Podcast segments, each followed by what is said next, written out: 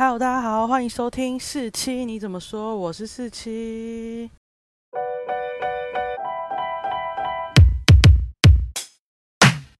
今天呢，主要的两个主题，一个是就是分享我国庆连假的时候去屏东玩一日游，推荐一些景点给大家。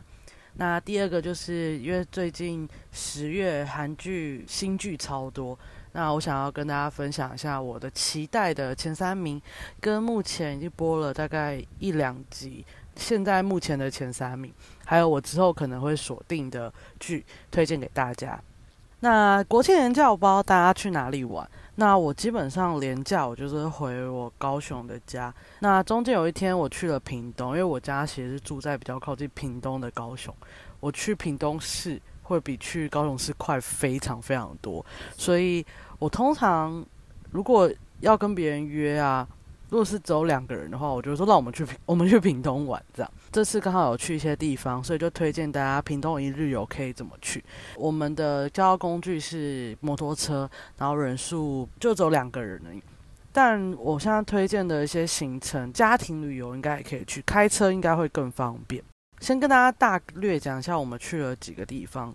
那早餐我们就是吃高记早餐，是在高雄的。那我们就直接启程。然后骑大概四十分钟到一个小时。那我们先去了六堆客家文化园区，然后再去一个内埔蛮有名的餐厅叫高脚屋。最后回程再回来吃新源牛肉炉。那为什么会一定要早餐去吃高记早餐呢？高记早餐其实是在凤山非常非常非常有名的一间中式早餐店。那它里面卖的就是大家所知道的蛋饼、油条、烧饼、萝卜糕、猪肉馅饼，然后奶茶豆浆。哦，比较特别的是，它这里有卖咸豆浆。其实，身为一个高雄人，咸豆浆这种东西，我真的是在台北我才知道，就是豆浆，然后加醋吗？然后再加一些葱蒜啊，甚至有些人会加辣椒。那我在高雄是从来没有吃过咸豆浆，然后我第一次知道就是在高级，因为有人点咸豆浆。但我是吃过一次咸豆浆之后，我就不敢再吃。我觉得那不是我想象中的豆浆，但我知道有人很喜欢，但我自己是敬谢不明。高记最有名、最有名的餐点就是蛋饼油条。为什么蛋饼油条最有名呢？呃，它的蛋饼里面的蛋是可以选择的，你可以选一般的蛋，或是葱蛋。那通常我都会选葱蛋。油条你可以选择你要包一条或半条，再加上他们特制的酱。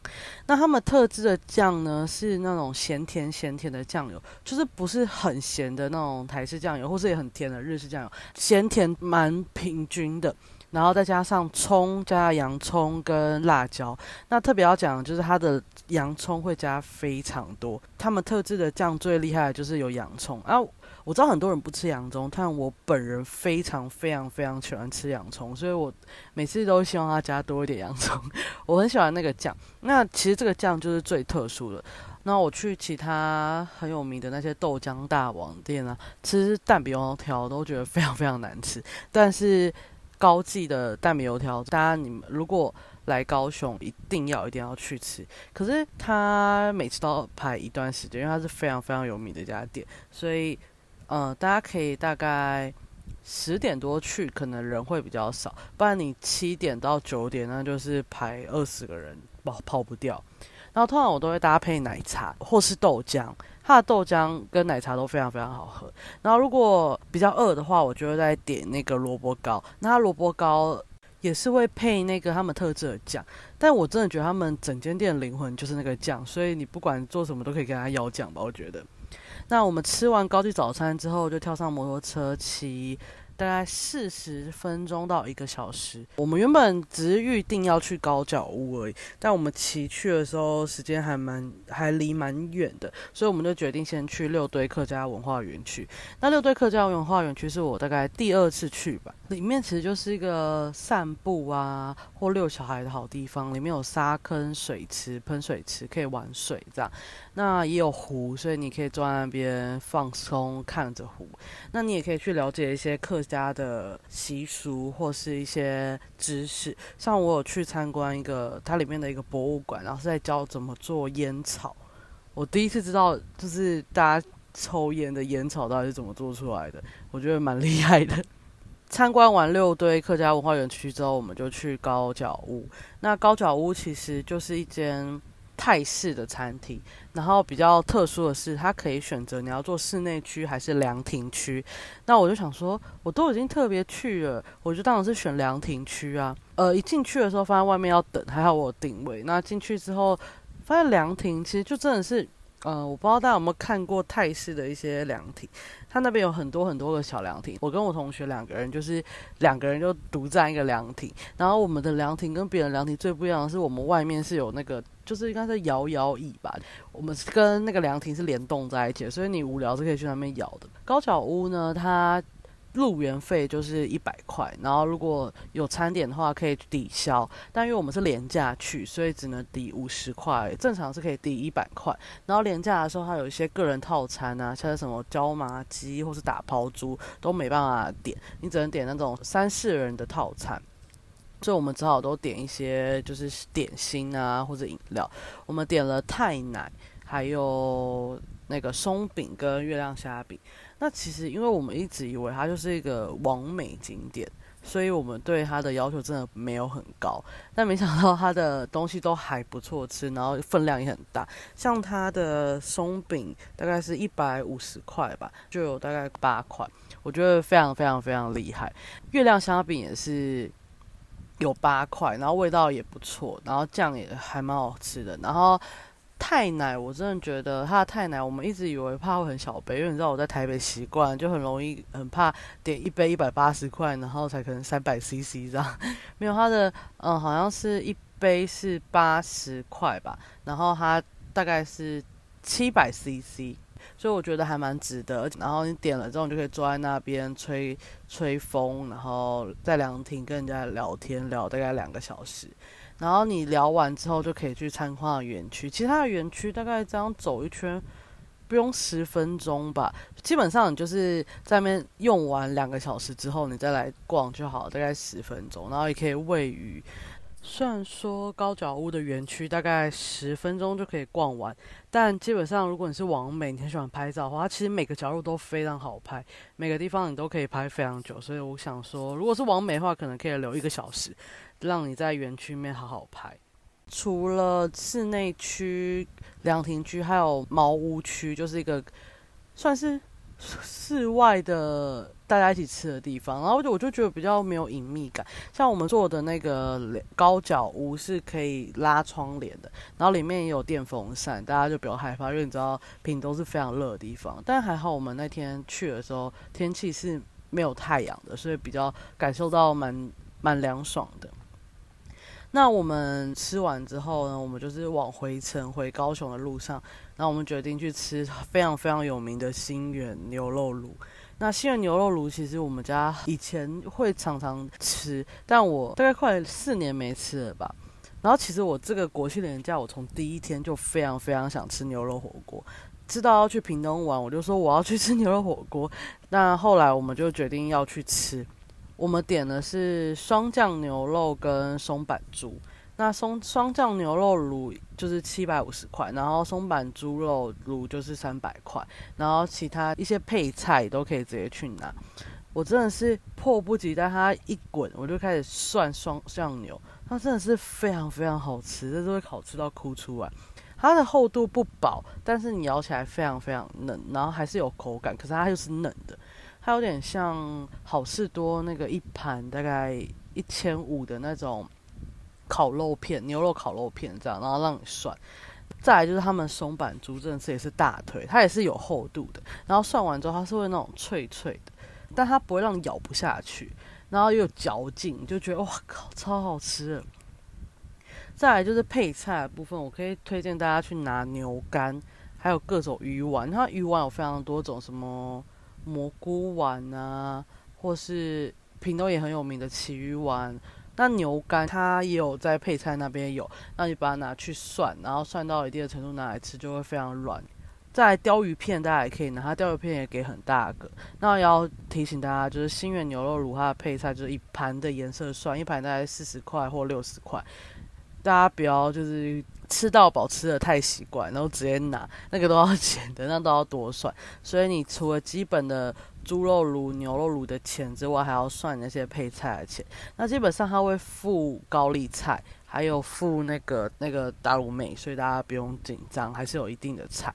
新源牛肉卤除了双酱牛肉，还有松板猪之外，还有砂锅鱼头，大家也可以试试看。那这就是我接我跟大家分享的屏东一日游的行程，去吃高记早餐，然后去六堆客家文化园区，去高脚屋，最后以新源牛肉炉结束这完美的一日游。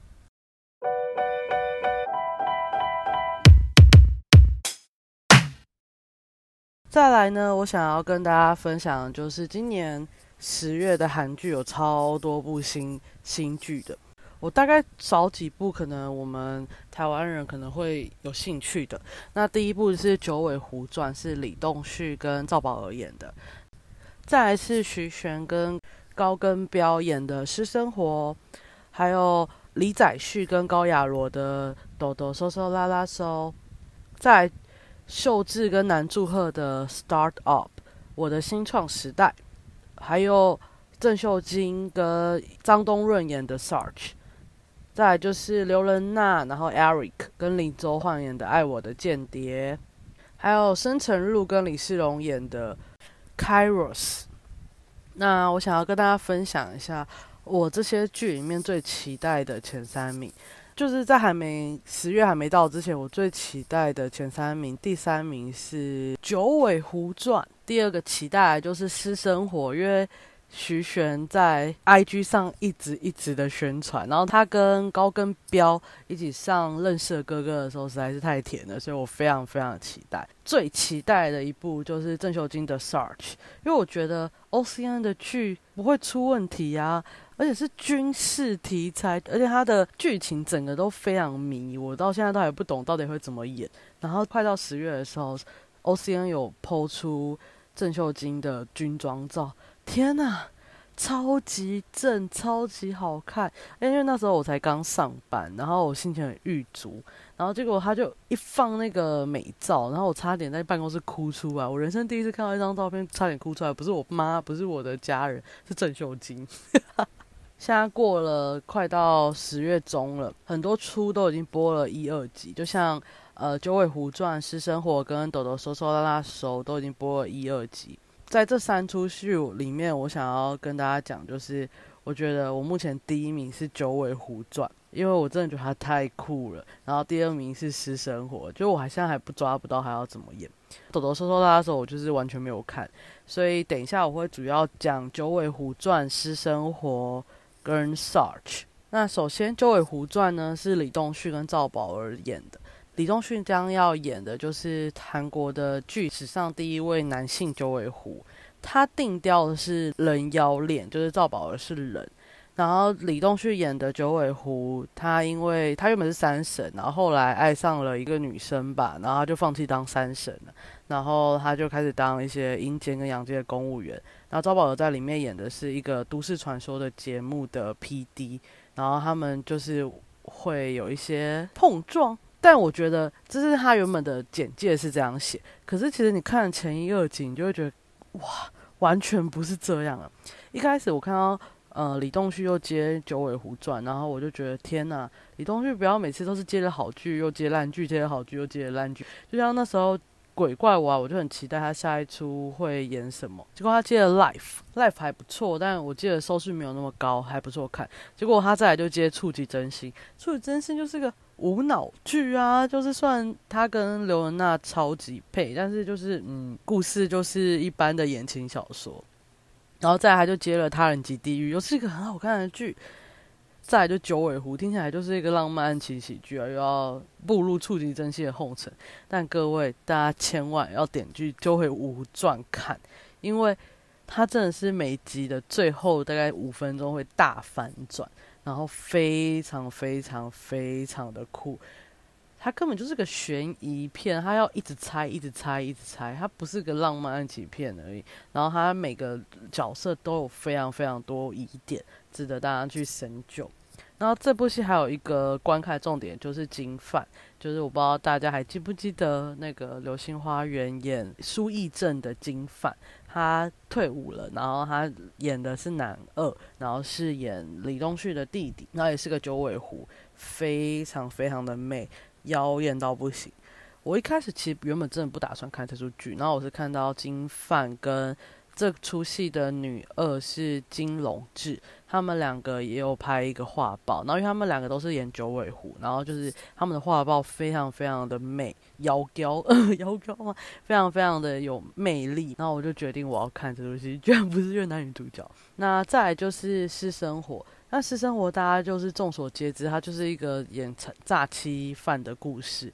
徐媛演的车朱恩，他是一个惯性诈骗的人，然后他捏造了一个很完美的私生活，然后想要去骗高跟标这个精英分子，然后想要就是隐瞒身份，然后步入豪门。然后第二集的结束就是结婚那一天，男主角没有出现，他找的那些来的人都是灵眼，然后他就整个被大骗特骗。但其实，因为这出戏它目前还有非常非常非常多疑点，但是它节奏明明应该要很紧凑，但它又没有很紧凑，所以目前有点失望。那我希望后面那个整个故事解开的时候，会让我觉得更好看。那这出戏那时候为什么会是龙灯第二名？就是因为那时候认歌的时候，徐玄跟高根彪他们两个就是板桥夫妇，非常非常的红啊，完全是高富美跟白富帅的结合啊，超级超级配。然后因为我是一个坚定赞红薯夫妇的人，我基本上徐玄跟谁搭我都觉得不 OK，我没办法接受。但是我在看认歌的时候觉得，干太配了吧，我就差点要你知道爬到板桥夫妇那边。郑容和，你振作点，不要被抢走了。哎呦，因为高跟标也非常非常非常的可爱，然后又长得帅，而且徐玄一直在 IG 上那个 po 他们两个很亲密的影片。虽然我有时候很生气，但又是觉得干你太配了吧。然后我就很期待这出戏，因为也算是徐玄第一部大女主的剧嘛。她之前演女主像是《时间》啊，又是一个悲惨的故事。她不是大女主，但后来就变大女主了，因为男主角下车了。而且 JTBC 花了很多心力在砸钱在宣传这出剧，所以我很期待他这出戏的表现。然后我希望也不要让我失望，一定要是个好看好看的剧，好吗？再来，我刚刚说我要最后要讲的就是 Search，就是 OCN 的新剧。他讲的就是韩国的非军事武装地带，它出现了一个神秘的失踪事件。然后张东润跟郑秀晶演的军官，哦，张东润是兵呐，然后郑秀晶是军官，他们两个有一个团队，然后主进去要调查这件事情。但那主要我把它放在我期待的第一名，是因为我觉得郑秀晶狂粉，所以一定会去看郑秀晶演军官这件事，就是帅爆啊！我非常非常期待看郑秀晶演军官，然后再来就是因为郑秀晶上次跟 OCN 合作的剧是那个 Prayer，就是一部非常非常好看的剧，有宋承宪啊，然后他们演一个世人的诈骗集团，他们常常去盗取别人的钱，然后把犯人抓起来给检察官这样。哦，大家真的推荐大家去看，台湾好像叫什么特务情人吗，还是什么的？我真的觉得大家要去看，它有点像城市猎人的感觉，只是他们更好笑。然后这就让郑秀晶里面演车雅玲，很会开车又很会骑摩托车，很帅的角色。就我觉得 O C N 有找到郑秀晶的使用模式吧。那 O C N 的剧从来就没有让人家失望了，包括今年出的什么无人知晓，或者是刚刚讲的他人及地狱。这些都不让人失望，所以我相信 Search 也完全不让我失望，而且他一拍的真的很像电影。然后这个题材又不是一个很常见的题材，所以我非常期待。那我希望十月十七号第一集看完我不会失望，希望了。当然，大家很多人一定也很期待智秀跟男主赫演的 Start Up，我的新创时代，就是演一个年轻人创业故事。然后秀智演的是一个想要成为韩国贾博士的人。他没有，可是他什么都没有，他没有家世，没有名气，也没有，也没有资金，三无。然后男主角是演一个三三科技的创始人，然后小时候是数学天才，长大后就是一个失败者。然后他们两个认识之后，就决定再创一次业，扭转人生，应该是个很励志的故事，可能会有点像朴宝剑的青春记录。但我相信我不知道会不会比较好看诶，但我还是会观望一下再决定要不要看。所以我主要呃十月我会开始追剧，就是《九尾狐传》。还有《私生活》跟《Search》，然后也推荐给大家啊。如果真的烂尾，真的不要怪我。你知道韩国有时候还是会烂尾，虽然几率比台剧跟中剧小很多，但是还是有机会烂尾。那我目前最期待的就是看《九尾狐传》，然后我也推荐给大家，千万不要觉得是浪漫爱情剧，大家一定要点进去看。好，那我今天的分享就到这里结束喽，大家拜拜。